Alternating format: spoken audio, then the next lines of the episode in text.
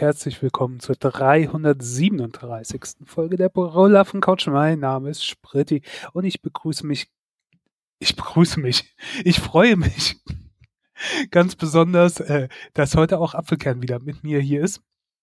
Hallo Apfelkern. Hallo Spritti. Ich begrüße mich. Ja, äh, hast du denn sonst heimlich alleine aufgenommen oder wie? Ich weiß noch, in Folge äh, 1 bis 20 ungefähr hätte ich das alles dann rausgeschnitten, neu aufgenommen und gemacht und getan. Ähm, aber die Zeiten sind vorbei. Wir sind jetzt ein, ein One-Shot äh, Podcast, äh, 1917 der Podcast. Nee, wie hieß der Kinofilm? 1917, ne? Der so ein Shot simuliert hat. Ach, es gibt doch mehrere One-Shot. War nicht irgendwie Victoria auch One-Shot? Ui, weiß, weiß ich nicht. Glattes Eis. 1917, wenn es der war, der hat ja gerade so richtig abgeräumt vor einem Jahr oder so. Ähm, ja, hallo, da sind wir wieder. Ähm, zwischen der Sommer ist vorbei, der Herbst hat angefangen.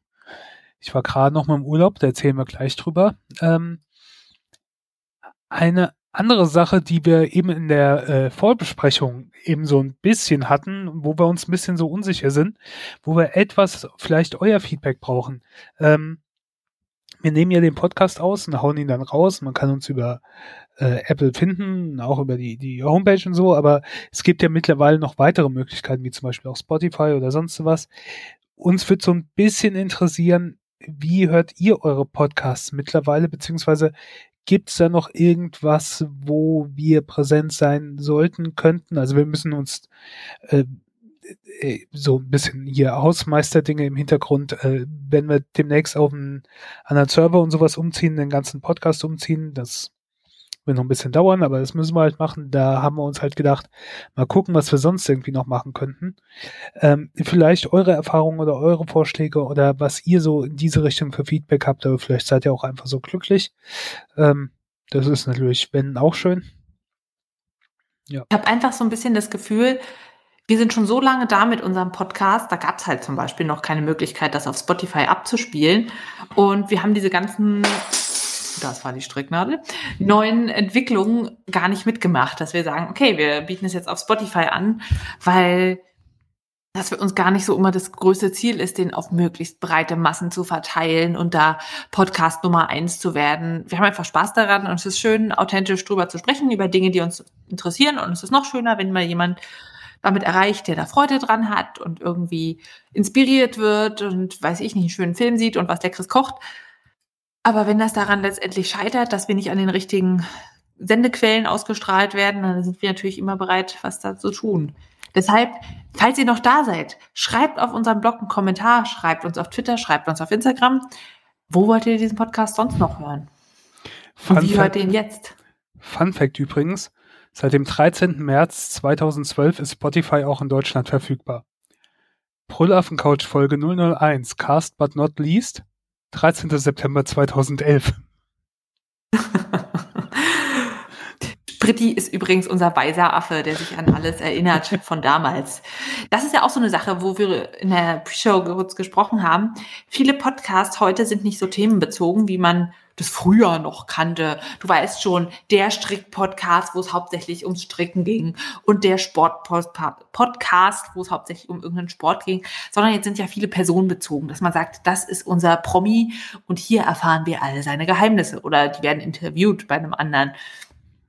Und na klar, wenn du da den Podcast anhörst von Pamela Reif und die toll findest, dann muss die nicht jedes Mal ein Thema erfinden, sondern die erzählt einfach aus ihrem Leben und präsentiert sich. Und das ist völlig okay und das ist ihr gesamtes Konzept mit.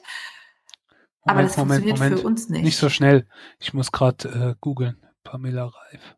Also das ist so eine junge Frau, die wirst du von vielen Werbeplakaten kennen. Die hat eine super knackig sportliche Figur. Die macht sehr gute Sportvideos ohne irgendwelche nervigen Redeeinsätze zwischendrin, sondern einfach mit einem schönen Timer und solider Musik. Alles klar. Und die vermarktet sich höchst erfolgreich. Die ist sehr diszipliniert. Es ist wirklich beeindruckend und ihre Sportvideos sind gut. Also kann ich nur empfehlen. Ja, alles klar. nur. Ähm, übrigens, ich weiß nicht, wie das bei dir ist. Also ich höre nicht mehr so viel Podcasts wie früher. Ich habe äh, früher viele Podcasts gehört. Mittlerweile hat sich das alles so ein bisschen ausgeglichen. Ich höre die immer so als, als äh, um ein bisschen Luft zu holen zwischen meinen Hörbüchern. Ähm, aber die, Podca die paar Podcasts, die ich höre, die sind alle themenbezogen.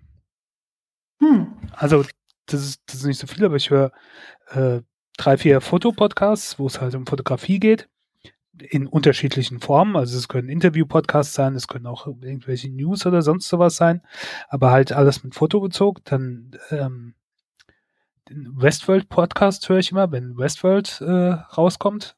Ähm, oh. das, das kommt dann immer so, dass ich die Folge Westworld gucke, dann höre ich die entsprechende Folge dazu. Und dann äh, von, von äh, Deutschlandfunk. Nova, eine Stunde History, eine Stunde Film. Ähm, Okay, da gibt's ja von Deutschlandfunk Nova den Ab 21 Podcast, wo sie halt über, ich weiß nicht, Sexualität, Drogen, die Psyche, also was reden. Das höre ich ab und zu, das ist interessant. Aber ansonsten höre ich wirklich auch viel personenbezogen. Also zum Beispiel den Darf man das von Mirella. Oh Gott. Jetzt outen wir uns hier. Die Woll-Podcasts sind wirklich eher Videos, schaue ich mir auch an, aber es ist nichts für die Ohren. Was höre ich noch? Ähm, Talking Taste Buds. Das ist aber auch von der Moderatorin. Das ist eine Britin, die sich so viel mit Nachhaltigkeit beschäftigt und dann entsprechend Leute einlädt, um dann über, ich weiß nicht, entsprechenden Tee oder Sustainable Fashion, Inklus Inklus Inklusivität, so zu reden. Und das ist ganz spannend, aber die erzählt halt auch viel, wie sie selber macht. Also auch relativ personenbezogen. Und sonst reine Themenpodcast? Nee. Ich habe. Ja. Ähm, es ist so unterschiedlich sind die Hörgewohnheiten. Ach je. Eins auf die Ohren kriege ich doch da. ah, so schön. Ähm, ja, also äh, um nochmal drauf zurückzukommen, ne, da, falls ihr da irgendwelche Vorschläge, Ideen oder sonst was habt, ähm, gerne Feedback zu uns. Ähm, dann können wir gucken, was wir machen. Es ist ja halt auch der Punkt, ne? viele machen das, deren, deren Job ist, keine Ahnung, Influencer, YouTuber oder sonst was so ein bisschen hauptberuflich und das Podcasten gehört dann mit dazu. Wir haben halt nebenher noch ein äh, Leben und Beruf und der Podcast ist für uns so ein bisschen, ich habe das vorhin schon zu Apfelkernen vorher gesagt, das ist so ein bisschen, als würden wir immer mal wieder telefonieren, erzählen, was uns die letzte Zeit so beschäftigt hat, was wir gesehen haben, erlebt haben, gemacht haben, ähm, an, an, an Dingen, unterhaltsamen Dingen in unserer Freizeit und ähm, oder was uns so beschäftigt hat und äh, ja, und dann reden wir darüber und dann erleben wir wieder was und dann reden wir wieder drüber. So ist das. Und äh, ihr dürft einfach mit beim Telefon Telefongespräch zuhören so wie so normale Freunde, weißt du, die nicht zusammen ja. in der Nähe irgendwie sind, sondern die regelmäßig telefonieren. Und in dem Sinne sind wir natürlich in der doofen Position, dass wir sagen, ach, uns, uns ist der Fame hier gar nicht so wichtig. Wir wollen gar keine Weltstars werden mit unserem Podcast. Es ist auch ganz schön, dass wir einander haben und uns so inspirieren. Und wenn andere das noch gerne hören, na wie prima, aber ja, wir sind schlecht da drin. Vielleicht sollten wir mal zu Big Brother oder sowas oder irgendwelche Sommer irgendwas der Stars, was es da so gibt. Gott. Gut. Ähm, Die nehmen uns nicht. Wir sind ja nicht mal Z-Promis. Gut, jetzt hier. Fangen wir an mit dem wahren Glamour im Leben. Ja, ich äh, war im Urlaub. Ähm, ich hatte, äh, keine Ahnung, mit, mit, ich bin ja Anfang des Jahres umgezogen. In eine eigene Wohnung jetzt und ähm, habe dafür im Urlaub genommen für den Umzug und dann habe ich, naja, die Woche, wo wir eigentlich zusammen in Berlin zu Taylor Swift gehen wollten, äh, das oh. ist ja dann Corona-bedingt ausgefallen, da war ich dann für die, die Woche, die ich da frei hatte in Köln. Und dann jetzt so vor kurzem habe ich gesehen, ach, ich habe ja noch ein paar Urlaubstage, ähm, da könnte ich ja noch was draus machen. Und ähm, äh, vielleicht so Anfang September ist das Wetter noch schön. Und es war ja auch bis gerade eben noch sehr, sehr schön, es war ja fantastisches Wetter. Ähm, und dann habe ich gedacht, naja, irgendwas hier in der Nähe, ne? weil du willst ja nicht allzu weit wegfahren oder ins Ausland, dann kommst du vielleicht nicht wieder zurück oder musst noch 14 Tage Quarantäne dranhängen. Ähm, das muss ja nicht unbedingt sein. Und dann habe ich so geguckt, was in der Nähe ist. Und dann habe ich gedacht, naja, ich könnte zum Beispiel nach Saarbrücken fahren. Saarbrücken ist nicht so weit weg von Mainz. Da kannst du mit der Regionalbahn hinfahren. Es dauert so knapp zwei Stunden oder so. Wenn du früh losfährst, kannst du einen Tag da verbringen, wieder zurückfahren. Da habe ich gedacht, was soll ich einen Tag da? Dann kann ich da ja auch übernachten. Naja, am Ende ist halt so ein äh, gut eine Woche Rundtrip durch äh, von, von Trier aus äh, über Luxemburg, äh, durch Saarland, äh, Saarschleife, ähm, Saarburg, Völkling, Weltkulturerbe, Saarbrücken und dann am Ende äh, kurz vor Saargemünd äh, an der deutsch-französischen Grenze äh, rausgekommen. Ähm, in einer Gegend, wo ich noch nicht so großartig unterwegs war, die sich aber sehr rentiert. Also wenn man ne, Urlaub quasi in Deutschland machen will, soll man Saarland und da unten die Ecke nicht vernachlässigen. Es ist schöne Natur, es gibt viel zu sehen. Du bist äh, ruckzuck überall. Also ich war äh, in Deutschland, Luxemburg, äh, Frankreich und ähm, Belgien wäre jetzt auch nicht so weit gewesen, je nachdem, wie man da fährt. Aber das ist schon wieder Risikogebiet bald, ne? Also Brüssel ist ja schon auf der Quarantäneliste. Ja, Luxemburg war ja auch noch bis vor kurzem. Also ich bin auch nur äh, nach Schengen gefahren, weil Schengen in der Nähe war und ich gedacht habe, ah ja, Schengen, den Begriff kennt man einfach. War ich schon mal nach Schengen. Ähm, so viel sei gesagt, Schengen ist jetzt nicht spektakulär. Ähm, also wäre das nicht eh so ein bisschen auf meinem Weg gewesen und ich äh, wollte so einen Punkt in, in Luxemburg machen also da muss man keinen nicht unbedingt hinfahren. Jetzt mal für blöde Menschen, was ist ein Schengen? Also ich kenne das Schengen-Abkommen und Schengen-Raum, ja. aber Sch Schengen ist, Schengen? das ist eine Stadt in Luxemburg, direkt an der äh, quasi am Dreiländereck, äh, so ungefähr. Ähm, zwischen äh, Frankreich, Luxemburg und Deutschland. Mhm. Da kannst du, also ich bin quasi eine Straße im Kreis gefahren und war in drei Ländern. Ja, also auf jeden Fall die Gegend ist da, da sehr schön, was die Natur angeht, was man da unternehmen kann, was man sich angucken kann. Zum Beispiel auch äh, sehr toll war halt in Völklingen das äh, Weltkulturerbe, Völklinger Hütte. Da war ich ja auch schon mal. Da haben wir, ich weiß nicht, vor zwei Jahren oder so mal ein bisschen drüber gesprochen. Ja. Wie fandst du denn das? Beeindruckend. Also für die, die es nicht wissen, das ist ein 1870 äh, rund um den Dreh äh, gegründetes äh, Eisenwerk. Ähm, das Saarland, also viele kennen ja nur mit, mit Kohle und Stahl den Ruhrpott und sowas, aber ist, äh, Saarland ist da auch sehr stark mit dabei gewesen, war sehr geprägt von dieser Industrie.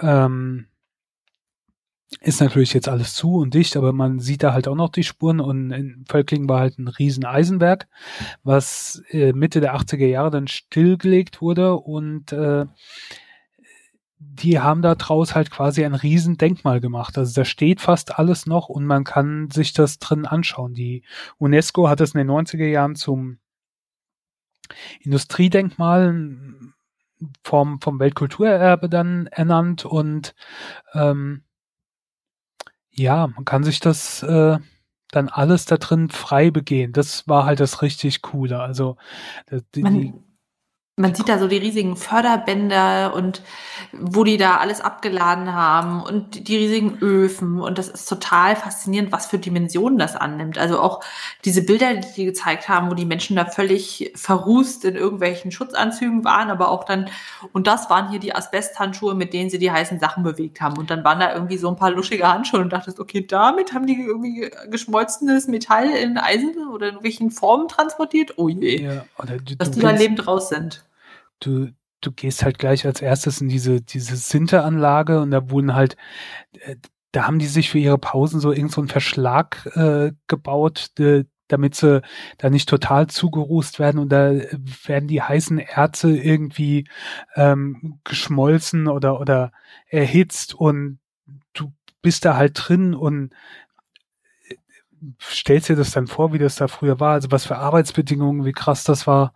Ähm, und du gehst durch die Hochöfen und kannst hochklettern auf die, die Türme teilweise und oben drüber gucken, wenn du halt äh, so willst. Und das ist schon, schon krass. Das ist halt so ein riesen Industriedenkmal im Prinzip und ähm, natürlich alles nicht mehr im Top-Zustand, wird ja auch schon äh, eine Weile nicht mehr gebraucht, aber es ist halt beeindruckend, sowas zu sehen.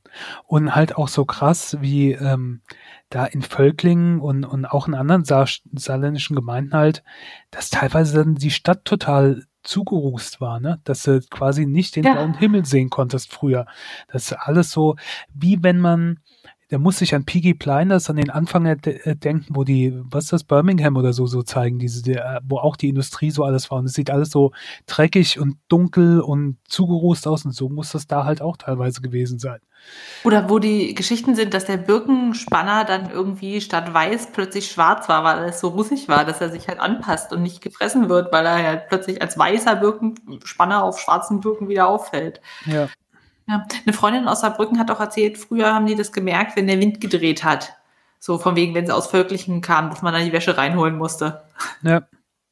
Also war schon krass. Deswegen war das halt auch mit so einem Grund, warum Saarland so ein bisschen der Spielball zwischen äh, Deutschland und Frankreich war. Ne? Halt äh, auch wegen dieser Industrie und äh, weswegen da hin und her gewechselt wurde und ähm, ja, also das ist unglaublich interessant. Also wer da in der Nähe ist, das lohnt sich auf jeden Fall. Da bist du auch ewig unterwegs. Das ist halt riesig. Ähm, wo man durch die Gegend laufen kann. Und was auch ganz cool ist, die verbinden das halt auch äh, mit, mit Kunstausstellungen. Da gab es zum Beispiel eine, eine Fotoausstellung in, ich weiß nicht mehr in was für einem Gebäudeteil, aber da haben sie dann so riesen Fotos äh, ausgestellt von äh, afrikanischen Fotografen. Also das, die Ausstellung hieß auch irgendwie sehr einfach Afrika aus der Sicht von Fotografen oder von zehn Fotografen, ich weiß gerade nicht mehr genau, wie sie hieß. Ähm, das war aber unglaublich cool. Also diese Ausstellung an sich hat sich äh, für mich schon gelohnt. Ich habe mir nämlich später auch den Katalog gekauft, weil ich das so cool So fand. Mensch bist du. Ich frage mich immer, wer kauft denn diese Kataloge? So, hier, Afrika im Blick der Fotografen. Also ein sehr äh, einfacher Titel. Aber das waren sehr geile Bilder, sehr geil gemacht, waren wirklich ein paar tolle Fotografen dabei und das halt auch, auch toll gemacht. Da ist halt auch riesig Platz, da konnten sie groß die Bilder aufhängen und du gehst da halt durch, durch die Gänge und die Räume und siehst überall die Bilder hängen, das war sehr cool. Und dann hatten sie auch, oder da ist wohl regelmäßig so eine, jetzt weiß ich nicht den Namen, es hört mit Nale auf, irgend sowas, Street Art, Ach so, mit Graffiti, ne? Mit ja, und so, so, so Street Art Kunst und, und so. Banksy und so. Ja, da war so- doch auch was ausgestellt, ne? Sowas in der Art, genau. Und da überall wurde in, auf dem kompletten Gelände verteilt an verschiedenen Punkten auf einmal irgend halt so eine Installation oder sonst was hast und so alten Wasserspeicher, wo auf einmal so riesen Gesichter oder sowas drauf sind. Ähm, also sehr cool. Also äh, lohnt sich auf jeden Fall. Ähm, und durch die Riesen, also durch die Größe ist das halt auch nicht so überlaufen. Also ähm, klar, du musst ja jetzt überall Bedenken haben, in allen Museen oder sonst sowas, wenn es zu voll wird oder hast Probleme mit so Zeitfenstern oder sonst sowas mit Corona, aber das war halt riesig. Also keine Ahnung, wie viele Leute da waren, aber das verteilt sich halt so sehr. Ähm, ja, Deine 10.000 Schritte kriegst du da voll. das auf jeden Fall. Äh, ja, also das äh, war cool. Und wo ist jetzt der Glamour-Faktor, der mir hier versprochen wurde? Der, der kommt am Schluss. Und zwar, ich bin kein Campingtyp. Das äh, mal vorweg. Äh, war ich noch nie. Ich war in meinem Leben als Kind vielleicht zwei, dreimal zelten. Ähm, und eins bis zweimal davon bei uns im eigenen Hintergarten. Äh, oh ja, das kenne ich auch. ähm, also ich bin auch mit meinen Eltern nie in Campingurlaub gefahren. Wir sind selten in Hotelurlaub, meistens halt so Ferienhaus, aber es war auf jeden Fall ein Haus. Mit eigenem Klo und eigener Küche und äh, fließendem Wasser und äh, nicht auf einem Campingplatz. Oder wenn es auf dem Campingplatz war, dann halt der, aber der Ferien-Bungalow-Teil von irgend sowas. Wie in Texel immer zuletzt. War dann immer ein Ferienhäuschen. Ähm, also ich bin kein Campingmensch. Und dann habe ich äh, durch Zufall entdeckt, als ich äh, ich habe hab halt einfach geguckt, als ich meine Tour immer so geplant habe und guckt habe, wo mache ich Stationen ähm, und so weiter. Und äh, dann bin ich drüber äh, ge gestolpert über einen kleinen Campingplatz in Klein Plittersdorf. Das liegt direkt an der französischen Grenze, kurz vor Saargemünd. Äh, Saargemünd ist schon in Frankreich. Ähm, und es ist direkt der Grenzort und da ist ein, ein kleiner Campingplatz, wo man auch glampen kann. Also ähm, ja, Klemmer campen quasi. Und Kriegt das, man da jeden Morgen frisches Make-up und so einen äh, Morgenmantel aus Seidel, wenn man aus dem Zelt tritt? Wie geht das? Nein, aber ähm, Sekt? Ich hatte da schon mal so grob von gehört, aber ich fand es dann äh, total ja, äh, faszinierend und es hat mich interessiert. Und ähm, ein Kumpel von mir war kurz vorher da. Da hatte ich aber selbst auch schon meinen Urlaub da geplant. Aber das hat mich dann noch mehr davon überzeugt. Also ähm, es gibt mittlerweile in Deutschland so ein paar Campingplätze oder sowas, die sowas anbieten, dass du nicht im Campingwagen übernachtest, sondern zum Beispiel in, in irgendeinem Holzfass, also etwas größerem Holzfass, wo quasi Minibett und sonst sowas drin ist oder so ähm, äh, große Zelte oder so, so nordische Ferienhäuser oder sowas. Also so fest installierte Dinger, keinen normalen Campingwagen. Ähm, und das nennt sich dann halt äh, Klempen, ne, so glamourös Campen. Äh, und die haben da was relativ Neues aufgemacht. Ähm, in diesem Clamping-Ressort. Und das sind so kleine Hütchen, die sind so, so, ja, spitz zulaufen. Ich kann es ja mal verlinken, äh, keine Werbung. Also ich habe das da selbst bezahlt. Soweit sind wir ja auch noch nicht, dass wir hier irgendwelche Sachen bezahlt bekommen. da sind wir nicht Influencer genug bei. Aber ich, das hat mich so total fasziniert. Und ähm, das hat Spaß gemacht. Also es ist nichts, wo ich zwei Wochen lang Urlaub machen will. Aber für die drei Nächte, die ich da war, war das richtig schön. Das sind so kleine Hütchen, komplett mit Klimaanlage drin. Also da war es natürlich besser, dass es gekühlt wird, weil da war es ja noch sehr heiß. Jetzt wird man wahrscheinlich die Heizung mehr äh, beanspruchen, aber das hast du halt drin. Also du hast eine Klimaanlage drin. Ähm, du hast fließendes Wasser drin. Du hast äh, eine Küche drin, aber du kannst nicht selbst drin kochen aus Brandschutzgründen. Aber äh, du hast zum Beispiel einen Wasserkocher und du hast einen kleinen Kühlschrank und äh, du hast ein bisschen Geschirr und du hast ein äh, Waschbecken. Also du kannst dir jetzt kalte Sachen, also irgendwo im Supermarkt holen oder du kannst dir Brötchen drin auftoasten oder ähm, ja. Ne? Es ist aber auch nebendran ein Restaurant, was außer montags jeden Tag auf hat von morgens bis abends. Also gehst jetzt da nicht unter. Ähm, die Dusche ist so eine Kabine und da ist dann halt, hast halt das Klo und gleichzeitig die Dusche. Das ist eine Kabine. Ähm, und das Wasser fließt dann halt äh, ab und äh, durch die äh, Fußbodenheizung oder so ist es auch relativ schnell wieder trocken. So ein Mini äh, ist halt alles sehr platzsparend klein. Äh, es sind so zwei Sitzbänke drin und ein ausklappbarer Tisch. Dann kannst du den Tisch wegklappen, ähm, kannst du Bretter unter den, den Sitzbänken rausziehen und die damit verbinden. Und dann ziehst du die Rückenkisten, legst du in diese Lücke auf diese ausgezogenen Bretter und dann hast du ein Doppelbett ähm, ziehst so andere Schublade raus, da ist dann die Bettwäsche drin, die natürlich frisch ist, die nach jedem Besuch dann gewechselt wird. Ähm, das klingt gut.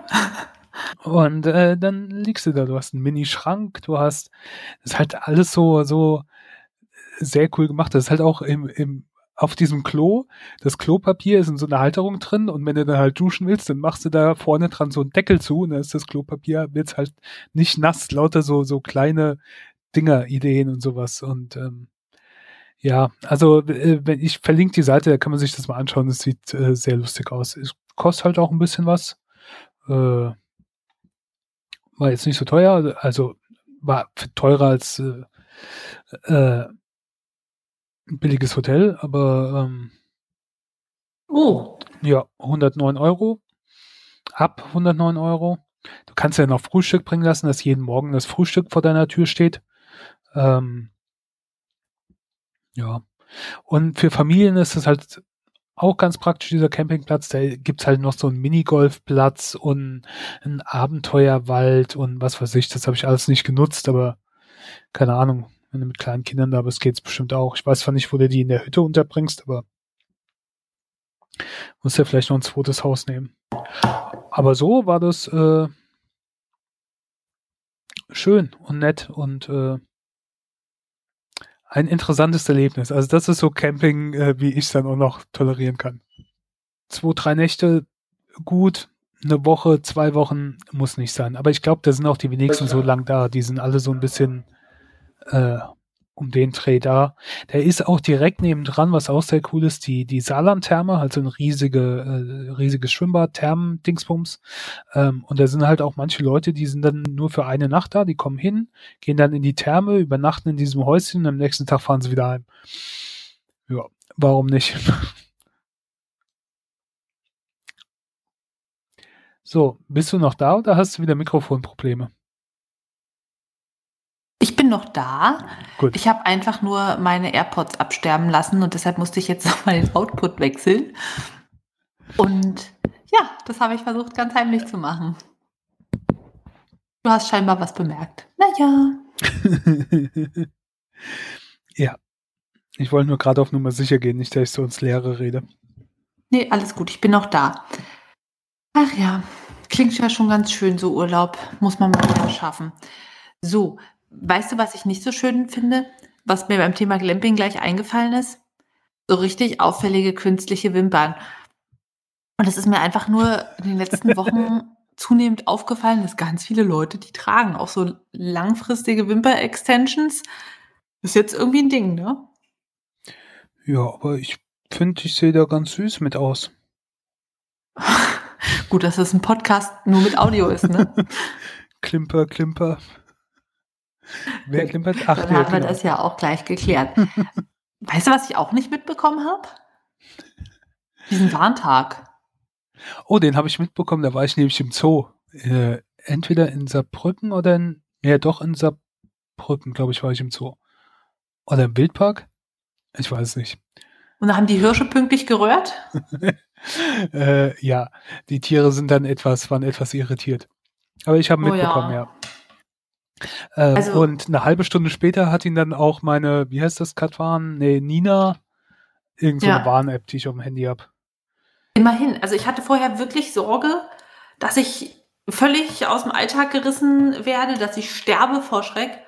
Letztendlich dachte ich mir, hä, war heute nicht dieser Warntag? Hm, hab ja nichts gehört. Ja, doch, die Sirene habe ich gehört, aber ich war halt auch draußen, ne? Und äh, es gibt ja auch nicht mehr so viele Sirenen, die sind ja alle so ein bisschen nicht mehr im besten Zustand, ein bisschen abgebaut, schon reduziert. Ähm,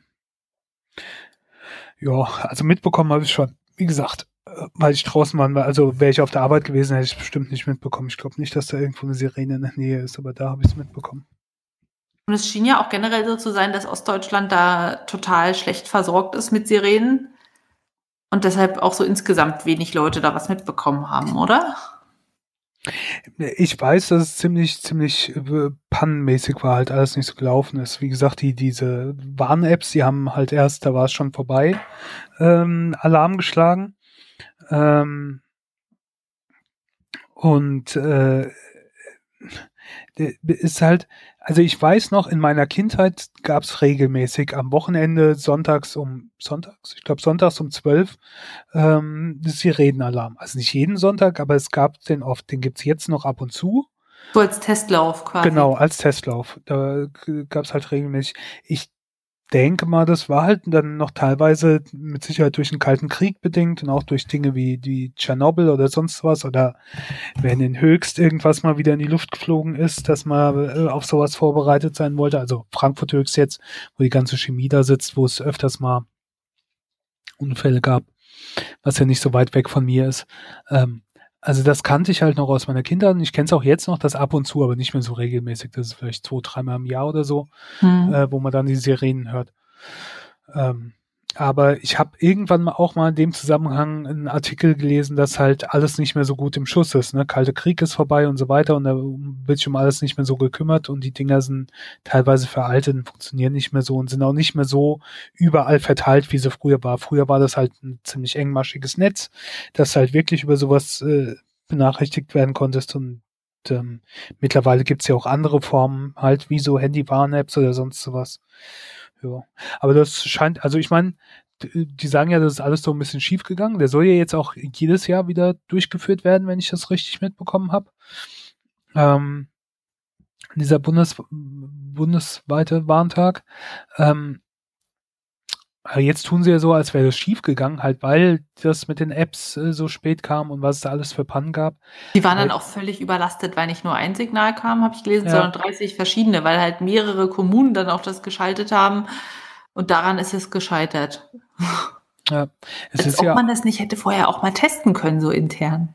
Ja, ist ja jetzt auch die, der ähm, Präsident vom Bundesamt für Bevölkerungsschutz und Katastrophenhilfe die wohl dafür verantwortlich sind für so Dinger, ist ja auch äh, entlassen worden, ausgetauscht worden oder wird entlassen oder wie auch immer. Also den hat es auf jeden Fall den Job gekostet, ähm, den er seit 2004 hatte.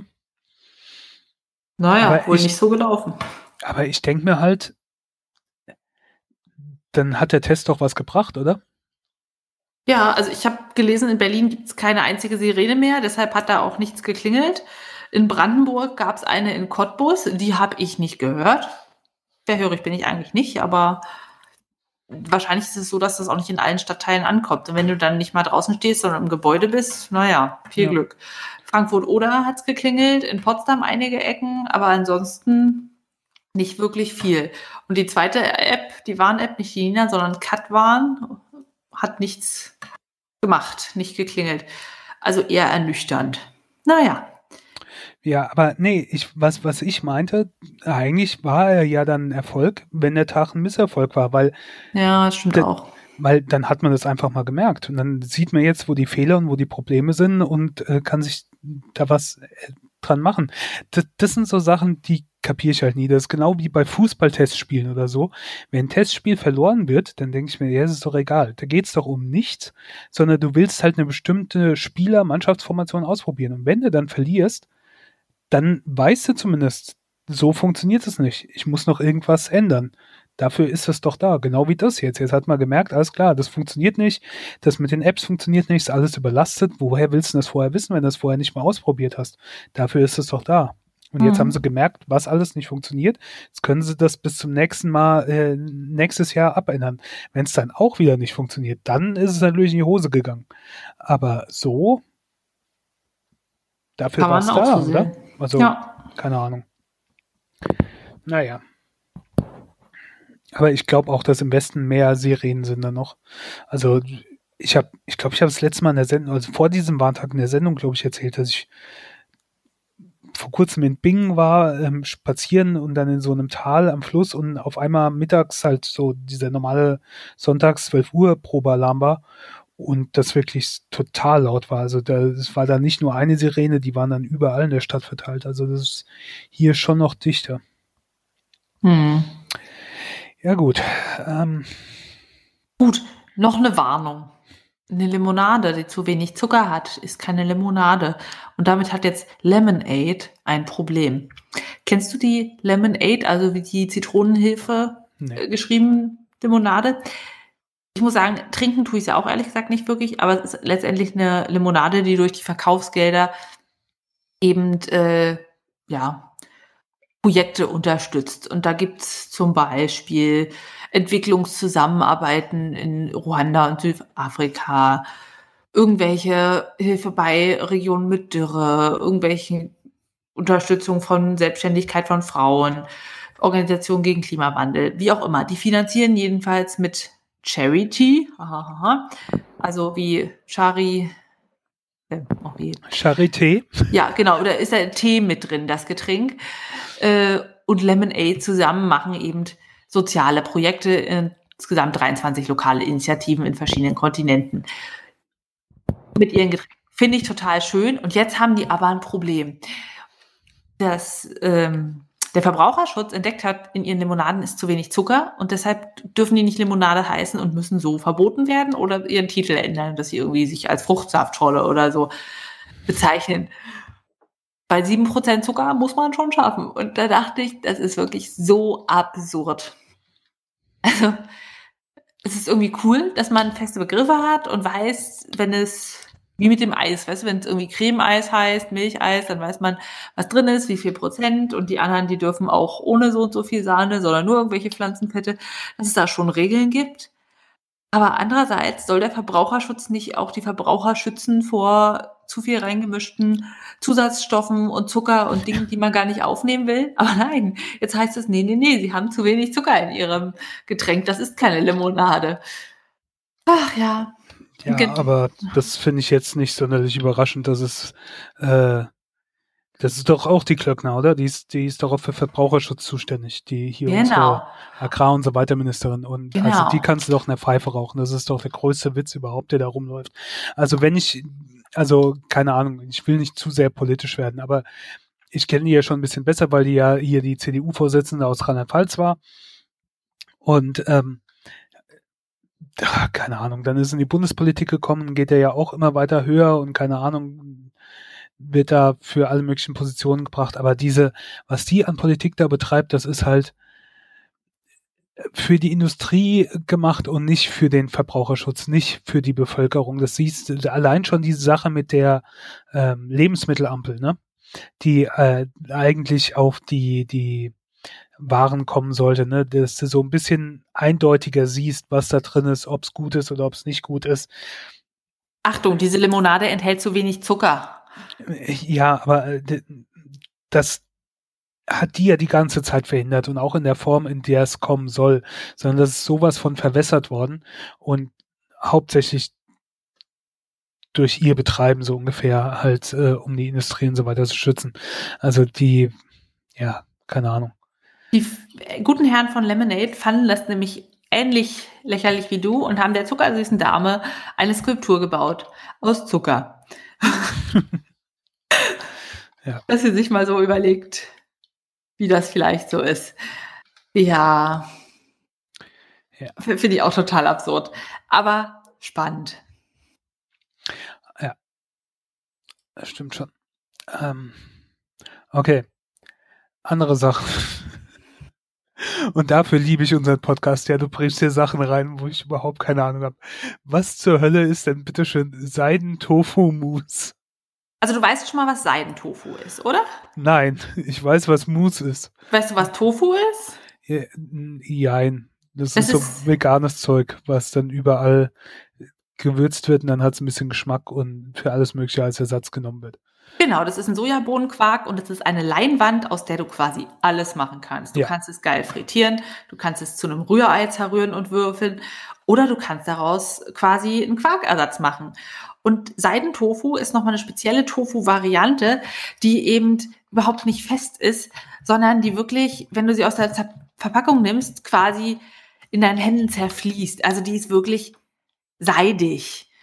Und das ist total schön. Die hat, Seidentofu hat super wenig Kalorien, also 100 Gramm 50 Kalorien viel, viel Wasser, bisschen Protein und eigentlich Wasser. Und du kannst den cremig rühren und zum Beispiel in eine Käsetorte packen. Schmeckt ja nach nichts. Du kannst aber auch eine Schokomousse daraus zubereiten. Und das habe ich gemacht. Und zwar war das super einfach, super schnell und unfassbar cremig und lecker. Und zwar habe ich diesen Seidentofu, den müsst ihr jetzt wirklich mal probieren, mit geschmolzener Schokolade, einem Prieschen äh, Salz, ein bisschen Vanillezucker, durchpüriert, einfach mit einem Pürierstab und kalt gestellt. Dann wird die Schokolade fest und du hast so richtig eine Schokomousse. Es war unglaublich geil. Also du schmeckst diesen Tofu nicht rein. Der ist wirklich einfach nur Biomasse, so ein bisschen Trägerstoff. Und es ist richtig cremig, luftig und hat kalorientechnisch einfach mal so viel weniger, als was du sonst an klassischer Mousse hast, weil du hast nämlich keine Sahne drin, du hast da nicht nochmal irgendwie Eier drin, die du zum Beispiel auch, wenn nicht ausreichend gekühlt und entsprechend kontaminiert, schön mit Salmonellen äh, verseucht haben kannst. Es ist richtig toll. Ja, und du kannst damit auch ratzfatz ein Dessert zaubern. Also würde ich mal sagen, ausprobieren. Ich habe euch das Rezept verlinkt. In dem Rezept wird nochmal ein Esslöffel Kakaopulver hinzugegeben. Habe ich nicht gemacht. Ich habe einfach eine dunkle Schokolade genommen, aber eine schöne Schokolade, jetzt nicht Kuvertüre. Ja, und das ist wirklich 400 Gramm Seidentofu, 200 Gramm geschmolzene Schoki, Päckchen Vanillezucker, bisschen Salz, Pürierstab, fertig. Und das war wow, also ein kleines Wunder, dass aus diesem Tofu-Block sowas wird. Ich werde noch mehr damit probieren. Herzhaft gibt es das zum Beispiel in Miso-Suppen. Wenn du das schon mal gegessen hast, so bei Japanern, wenn du da diesen auf der Zunge zerschmelzenden Tofu drin hast, das ist der Seidentofu. Kennst du das? Nee. Gut, dann nee. hast du noch ein bisschen Hausaufgaben zu erledigen, Spritti. Ja. Was soll ich sagen? Also ran an den Seidentofu, den gibt es zum Beispiel von Typhoon einfach im Bioladen. Probiert's aus. Macht alle fröhlich. Die Laktoseintoleranten, die Veganer, ja, auch alle Leute, die gerne Schokolade mögen. Kann man gar nicht anders sagen. Ja, gut. Fertig. Jetzt du. Jetzt ich. Ähm, Jetzt bist du so überrumpelt von deiner leckeren veganen Mousse au Chocolat. Kannst du nur noch ja. sabbern, ne? Ja, Mikro nee, ausgemacht, äh, erstmal sabbern. Ich äh, weiß nicht, ob ihr das mitbekommen habt, zwar vor kurzem so in Nachrichten, dass ähm, der Per, also wie so ziemlich alles, was hier aufs Handy kommt, äh, soll auch der Perse, äh, Perse, Persi, der Perso aufs Handy kommen. Ähm, im, ab Sommer nächsten Jahres soll wohl irgendwie äh, der Download von der App möglich äh, sein und das irgendwas äh, Bundesamt für Sicherheit in der Informationstechnik, Bundesdruckerei, Deutsche Telekom Security, bla bla bla, irgend so Mobile EID-Lösung, was ich ja schon irgendwie so ein bisschen ähm, faszinierend finde. Also ich glaube, Samsung ist damit vorne dabei, soll dann aber auch auf andere äh, äh, Handys und so weiter kommen und dann kannst du alle möglichen Sachen wie Perso, Führerschein oder so auf deinem Handy mitführen, was ich weiß nicht, ob ich das so gut finde. Also einerseits natürlich, wenn, wenn, du dein Handy dabei hast, dann hast du alles dabei, dann musst du die ganzen Kärtchen nicht mit dir rumschleppen. Andererseits weiß ich doch jetzt auch schon wieder, dass der Chaos Computer Club da irgendeine Lücke finden wird und ähm, sagen wird, wie unsicher das ist und sowas. Und keine Ahnung. Ich finde das etwas äh, suspekt. Und Vor allem, wer lädt denn das rauf? Muss das irgendwie das Amt noch bestätigen? Weil wenn du an Termine gebunden bist, ja, viel Glück. Also Berliner würden das nie kriegen. Ja, die Sache ist natürlich, muss ja jetzt auch irgendwie äh, ein Gesetz oder irgend sowas äh, gemacht werden, damit das äh, ähm, damit das überhaupt funktioniert, ne? damit du dein Handy quasi vorzeigen kannst und damit das akzeptiert wird.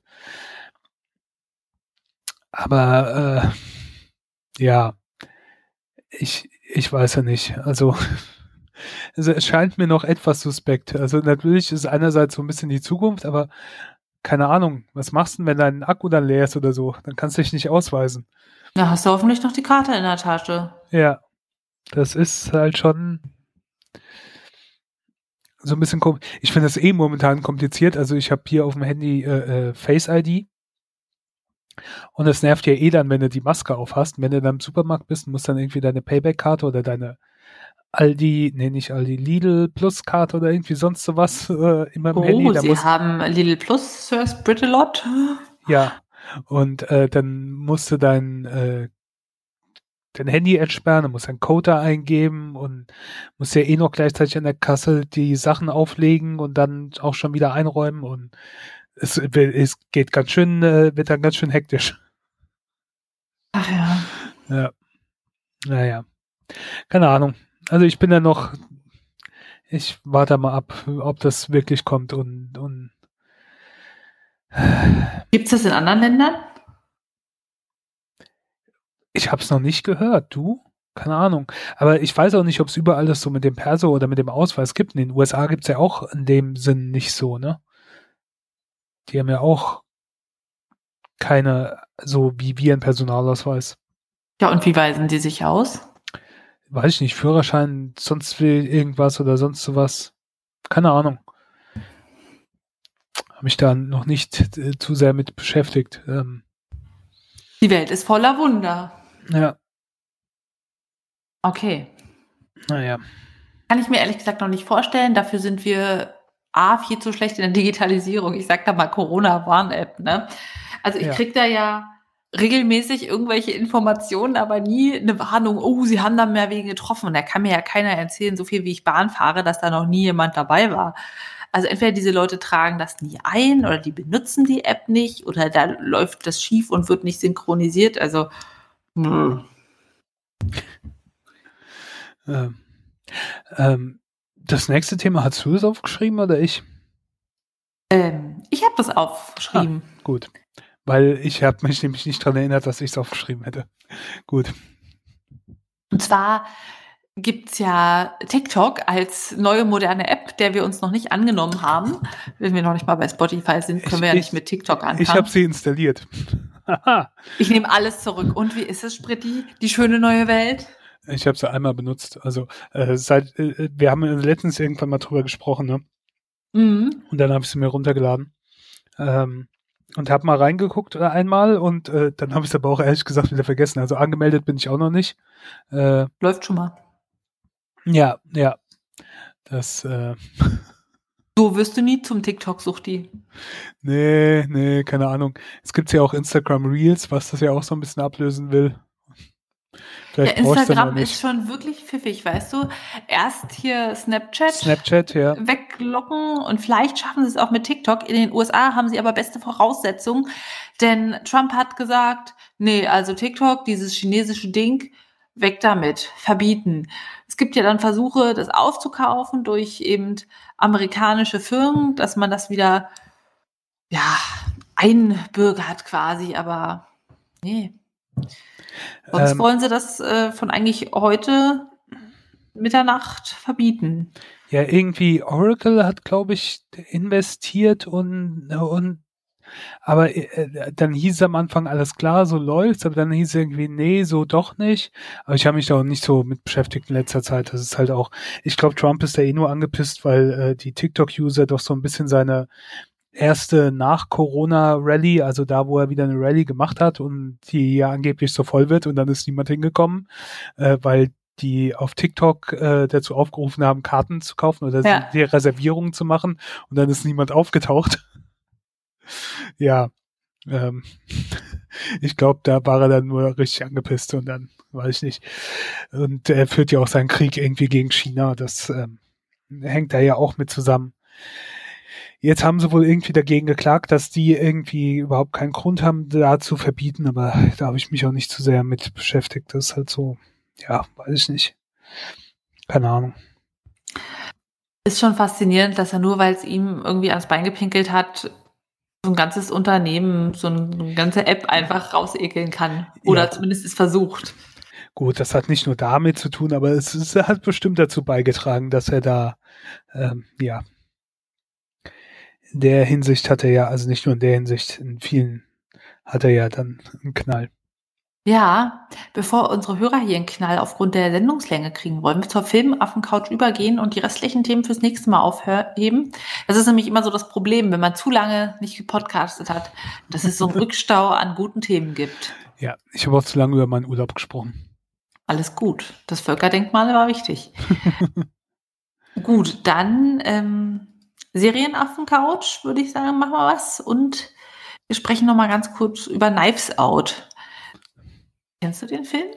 Ähm, er steht auf meiner Liste. Ich weiß, der ist ziemlich starbesetzt und mit James Bond und so eine äh, Krimi bisschen, wer hat's getan, irgendein Mord und es muss rausgefunden werden, wer es war oder irgendwie sowas in der Art, ne? Genau. Auf Deutsch heißt Knives Out ein Mord zum Dessert. Also Seidentofu? Nee, Moment. Das war was anderes.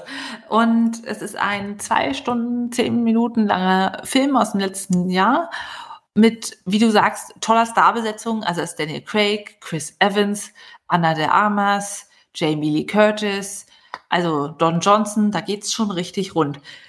Letztendlich geht's darum, der berühmte und natürlich entsprechend reiche Krimi-Autor Harlan Trombay ist tot. Und zwar kurz nach seinem 85. Geburtstag wird er tot aufgefunden auf seinem Sofa mit riesiger Blutlache. Und jetzt geht's darum, Wer hat ihn umgebracht? Motive haben die Leute alle genug. Seine Kinder haben, naja, alle ihre eigenen Problemchen. Der eine hat keine eigene Karriere und verlegt nur seine Bücher. Die andere äh, ist sehr eigenwillig und hat auch ein bisschen speziellen Mann. Dann gibt's noch die quasi Schwiegertochter, die verwitwet ist und die jetzt so ein bisschen Social Media Hip Influencer ist mit einer Tochter, die eher nach Goth aussieht, aber aufs Internat von ihr geschickt wird, natürlich auf Kosten des Großvaters. Ja, und die alle sind interessiert am Erbe, aber naja.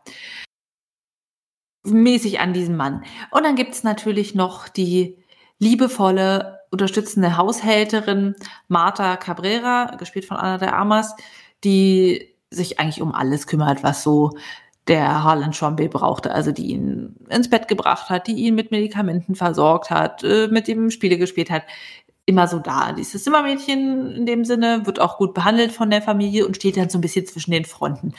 Es ist unfassbar lustig. Es gibt so ganz schnuckelige Figuren, zum Beispiel die Mutter von des, des Autors ist auch noch da, die uralt ist. Niemand weiß mehr, wie lang sie ist.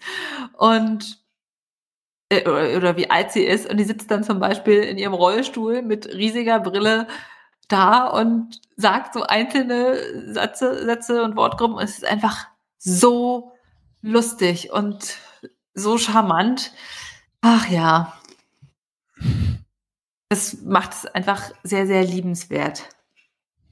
Ja, und die äh, Dame, die übrigens diese Great Nana spielt, ist äh, Kay Kellen laut IMDb, die 1936 geboren ist. Also ja, das Alter stellt sie schon prima dar.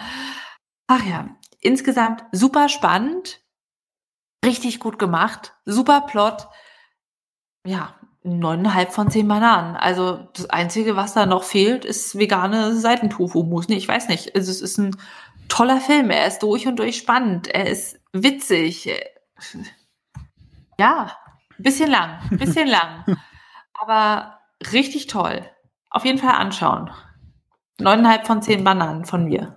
Ja, ich glaube, der hat auch ziemlich gute Kritiken bekommen, deswegen ich ihn auch auf meiner Liste habe, aber äh, war noch nicht in der Stimmung oder Lust, ihn zu sehen. Äh, wer ihn übrigens sehen will, Amazon äh, kriegt man ihn, wenn man Amazon Prime hat, also in der Flatrate dann. Ähm, ansonsten kann man ihn aber auch überall leihen und kaufen, also bei so ziemlich allem von Sky, iTunes, Google Play, bla bla bla, alle möglichen Anbieter. Ja. Ja. Okay, und dann hüpfen wir noch mal kurz auf die Serienaffen-Couch. Ja, ich habe ich hatte ja zwei Wochen Urlaub und ich war gut eine da weg auf meiner kleinen Rundreise. Ähm, und die andere habe ich so ein bisschen Gammelurlaub gemacht, also Sachen, die ich lange erledigen wollte in der Wohnung und, und sonst so Sachen, die ich aufgeschoben habe. Und dann habe ich auch mal wieder äh, vermehrt äh, Dinge gucken wollen und gedacht, doch, ich habe irgendwie nichts zu gucken. dann habe ich gedacht, ach, ich habe Apple Plus TV, Apple TV Plus, wie auch immer das heißt, der Streaming-Service von Apple, äh, weil du hast äh, letztes Jahr, als der Ende letzten Jahres eingeführt wurde oder so, ähm, wenn du ein Apple-Produkt ein neues gekauft hast, hast du ein Jahr gratis bekommen. Wow. Und, ja, meins läuft noch bis Ende diesen Jahres, glaube ich. Und dann habe ich gedacht, oh ja, guck's mal. Äh, am Anfang war es ja nicht so viel, aber mittlerweile ist ja ein bisschen Zeit vergangen, dann könnte es ja ein bisschen mehr Serien geben. Äh, nein. Das äh, Programm der, der Filme und Serien, die es bei, bei Apple TV gibt, das hält sich doch noch sehr, sehr in Grenzen. Ich weiß nicht. Also eine habe ich ja gesehen, da habe ich glaube ich auch hier drüber gesprochen, das ist die Science-Fiction äh, äh Space-Reisen-Serie For All Mankind die so ein bisschen eine alternative Geschichte erzählt, wo die Russen vor den Amis auf dem Mond sind und so Sachen. Habe ich in irgendeiner Folge mal erzählt. Der Rest, ja. Das heißt, also The Morning, The Morning Show spielt so ein bisschen mit äh, Fox News und mit, mit, nee, ich glaube gar nicht Fox News. Auf jeden Fall mit äh, sexueller Belästigung, also mit dieser MeToo-Bewegung, sexueller Belästigung bei den Fernsehsendern und sowas. Bin gerade unsicher, auf was das anspielt, aber irgendwas da. Und ja, irgendwie war nichts so Dolles dabei. Also habe ich gedacht, äh, ich könnte ja mal wieder zu Netflix gehen. Ich war ewig bei Netflix, dann habe ich irgendwann das mal gekündigt und jetzt habe ich gedacht, naja, meldest dich mal wieder an. Hab dann auch gleich Haus des Geldes geguckt. Da hast du ja, glaube ich, schon drüber gesprochen. Ne? Aber ich habe nur die erste Staffel gesehen und es war so furchtbar spannend. Ich habe das kaum ausgehalten. Ich bin so ein luschiger Mensch. Wenn es mir so spannend wäre, das wird, dass ich denke, nee, also das tue ich mir jetzt nicht an. Dann mache ich erstmal eine Pause und gucke das irgendwann weiter. Also zum Beispiel haben wir gestern die letzte, die finale Folge von Breaking Bad geschaut, wo wir im Februar aufgehört haben, weil ich es nicht mehr ausgehalten habe, weil es unfassbar spannend war. Und dann war alles okay. Bei Parasite habe ich jetzt die Hälfte geguckt und dann kam so der Moment, wo ich dachte, okay, jetzt ist ein kippender Punkt, das nee, tue ich mir nicht an. Mal gucken, mal was fertig gucken. Ja, das ist ein bisschen lächerlich, ich weiß, aber das ist nicht gut für mich. Ich fühle das. Nee, ich, ich kann das nachvollziehen. Also wenn sowas so total spannend ist, dann will ich eigentlich auch wissen, wie, wie geht's jetzt äh, aus weiter. Also wenn dann keine neue Folge da ist oder so und dann also, oder ich muss dann halt auch aufhören, dass ich in einem durchgucken kann, dass nichts so dazwischen ist. Also Haus des Geldes, äh, will ich nicht lange drüber reden, hast du ja schon gemacht, ist wirklich tolle Serie. Also die, die, die erste Staffel, die glaube ich bei Netflix in zwei Staffeln dann aufgeteilt ist, aber quasi der erste große Coup, die habe ich geguckt. Ähm, und fast so ziemlich am Stück, also einigermaßen, natürlich nicht komplett, aber die habe ich seit langem mal wieder was, was weggebinscht, weil es halt so tierisch spannend war und ähm, und cool. Also ja, das war wirklich gut, hat natürlich auch ein bisschen ihre Schwächen, aber insgesamt hat schon Spaß gemacht. Ähm, und dann habe ich die, die neue angefangen, habe ich gemerkt, die neue Staffel, habe ich gemerkt, oh, das wird schon wieder so spannend.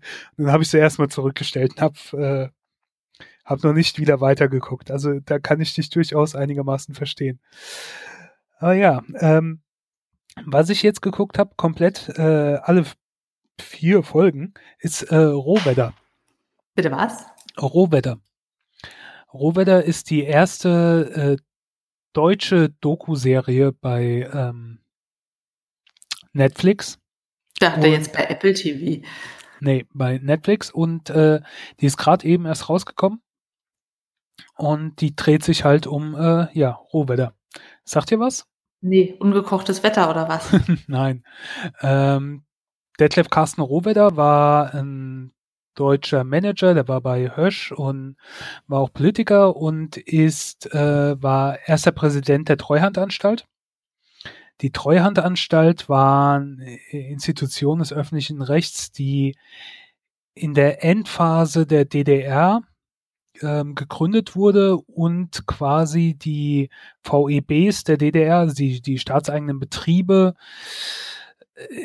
so ein bisschen in das westliche System überführen konnte, er sollte. Also er sollte halt gucken, was kann man privatisieren, was kann man, wo macht's noch Sinn, das irgendwie rüberzubringen. Es gab ja auch so gewisse Sachen wie zum Beispiel äh, Trabi, Trabi-Produktion. Da war ja irgendwie klar, die hinken halt ne, hinter den westlichen hinterher. Jetzt, wo der Markt im Osten quasi dann zusammengebrochen ist äh, durch den Fall der Mauer äh, oder den baldigen die kommende Wiedervereinigung oder wie auch immer das Ende der, der alten, des alten Systems in der DDR war halt absehbar, dass der Markt zum Beispiel für, für Trabis hier zusammenbricht. Also er halt auch dann Unternehmen dicht machen sollte und sowas. Und ähm, er war damit einer der meist gehassten Männer Deutschlands unter der, der auf der gefährdeten Liste sehr weit oben war, weil die Stimmung halt auch im Osten dann so ein bisschen umgeschlagen ist von dieser Sturz des alten Regimes zu, hin zu der Ernüchterung, dass äh, halt nicht alles blühende Landschaften ist und alles sofort super funktioniert, sondern ähm, äh, ja, dass ja. da noch ganz schön Differenz ist und viel Aufbau zu tun ist genau. und dass genau. man nicht sofort all das hat, was man sich erhofft hat, sondern dass das ein langer Weg wird und dass Gerechtigkeit ja. halt nicht sofort da ist. Und das zu sehen, macht einen, glaube ich, auch richtig sauer. Ja, und ähm, wie gesagt, Rohwedder wurde halt dann äh, von der damaligen DDR-Regierung halt äh, berufen, die, die Treuhandanstand zu führen und ist im, am 1. April 91 in seinem Haus in Düsseldorf dann von einem Heckenschützen erschossen worden. Und die Täter wurden bis heute nicht gefasst. Also die RAF hat sich dazu bekannt, hat ein Bekennerschreiben, ein sehr ausführliches Bekennerschreiben am Tatort äh, zurückgelassen, aber die Täter wurden bis heute nicht gefasst. Und ähm, wie so einige Morde der dritten Generation der RAF und das ist es gibt halt auch unterschiedliche Theorien. Ähm, war es vielleicht gar nicht die RAF? War es vielleicht, äh, weil das halt sehr profe einigermaßen professionell durchgeführt wurde und auch von einem Scharfschützen, der halt im, im ersten Stock von seinem Haus irgendwie erschossen wurde, von der gegenüberliegenden Straßenseite aus einer Schrebergartensiedlung und ähm, äh, deswegen gibt's die Theorie, war das dann vielleicht noch eine Aktion der Stasi äh, oder war es irgendwas drittes in Gegenspieler aus dem Westen, ähm, dass quasi eine Art ein Killer darauf angesetzt wurde. Ähm, es gibt auch ein paar Spuren am, am, am Tatort. Zum Beispiel gab es also es war alles sehr aufgeräumt, aber es ist Munition zurückgeblieben. Es ist ein Handtuch hat da noch gelegen. An dem Handtuch war ein einzelnes Haar. Damals konnte man an dem Haar noch nichts äh, machen. Das konnte man dann äh, später analysieren, hat dann festgestellt, dass das Haar zu Wolfgang Krams gehört hat. Wolfgang Krams äh, hat man vielleicht auch schon mal gehört, war einer der führenden Köpfe der, äh, der RAF, der dann ähm, bei einer Aktion der Geheimdienste und des BKA in, in, bei einem Zugriff in Bad Klein festgenommen werden sollte, aber dabei erschossen wurde. Es ist auch ein Polizist, ich glaube der GSG 9, dabei umgekommen. Also es war ein sehr unglücklicher äh, äh, Zugriff, eine unglückliche Aktion, woraufhin unter anderem Polizeipräsidenten äh, der damalige Innenminister Deutschlands ähm, Seiters zurückgetreten ist. Ähm, was das Ganze auch noch so ein bisschen suspekt halt gemacht hat, äh, wo in der Art, wie er äh, ums Leben gekommen ist, dass er ums Leben gekommen ist und nicht ergriffen wurde. Also da gibt's viele Theorien und diese Serie in vier Folgen greift diese unterschiedlichen Theorien auf. Also sie stellt halt da und begründet halt zum Beispiel, warum es die RAF gewesen sein könnte, warum es eine Aktion der Stasi gewesen sein könnte, warum das äh, vielleicht noch irgendjemand Drittes gewesen sein könnte. Und ähm, die Serie macht es ohne eigenen Kommentar. Also es, du hast keinen, niemand, der was im Hintergrund erzählt. Die einzigen Stimmen, die du hörst, sind äh, Zeitzeugen von damals. Zum Beispiel ein äh, Polizeireporter von, von der Düsseldorfer Zeitung, also der Robert, der ist in seinem Haus in Düsseldorf erschossen worden. Ähm, der Weigel, der damalige Finanzminister während der Einheit, äh, taucht auf und erzählt. Ähm, ehemalige RAF-Terroristen ähm, oder Mitglieder der RAF äh, äh, tauchen auf und erzählen was dazu. Ehemalige Stasi-Mitarbeiter, ehemalige DDR-Politiker, ähm, ehemalige Polizeibeamte vom Verfassungsschutz, vom äh, Bundeskriminalamt, vom Landeskriminalamt, von den ermittelnden Behörden damals. Also alles mit Zeitzeugen, die ihre Sicht der Dinge, die ihre Theorien, die das, was sie meinen, wie es war, ähm, erklären und warum das so ist. Das Ganze untermalt mit äh, ähm, Aufnahmen aus der damaligen Zeit, aus Nachrichtensendungen, aus sonstigen Sendungen, die auch die Stimmung zu dieser Zeit, zu dieser Wiedervereinigung ähm, aufführt und ähm, das Ganze halt ohne eine Wertung, aber sehr verdichtet und das Ganze so wieder in Präsenz brachte, was mir auch gar nicht mehr so bewusst war oder ähm, ja oder oder nie so bewusst war. Also das durchaus sehr sehr spannend, sehr sehr gut gemacht und ähm, ja, halt auch ein Kapitel der deutschen Wiedervereinigung, was ähm, gut ist, dass wieder in Erinnerung gerufen wird. Das Ganze bringt jetzt nichts wirklich Neues. Ne? Also es ist jetzt nichts, was man nicht schon gewusst hätte und es bringt auch keine neuen Erkenntnisse, aber es bereitet es halt ziemlich gut auf. Und ähm, der äh, Spiegel hat eine, ähm, eine Review dazu veröffentlicht, wo das ganz gut was das halt so besonders macht, äh, aufzeigt. Ich zitiere das gerade mal.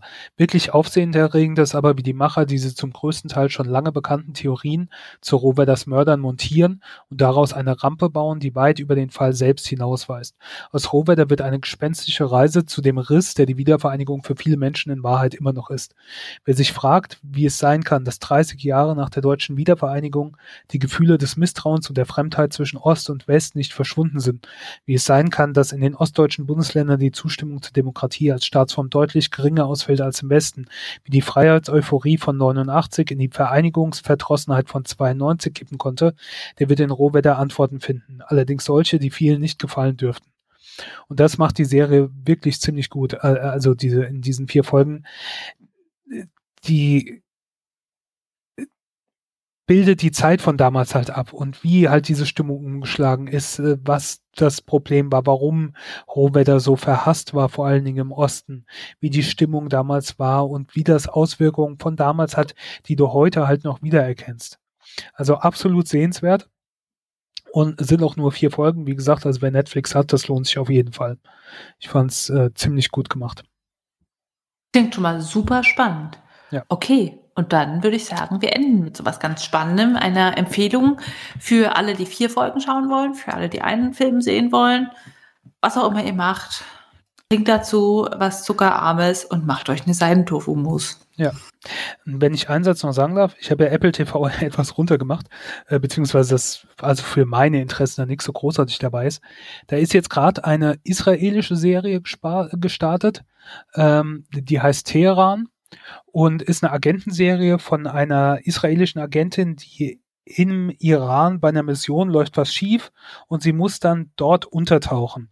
Also sehr, sehr zum Nägelkauen, also eigentlich nichts für dich. Ähm, äh, auch, auch, nicht so viel für mich. Die ersten drei Folgen gibt's momentan bei Apple TV. Also wer Apple TV hat, sollte da mal reingucken.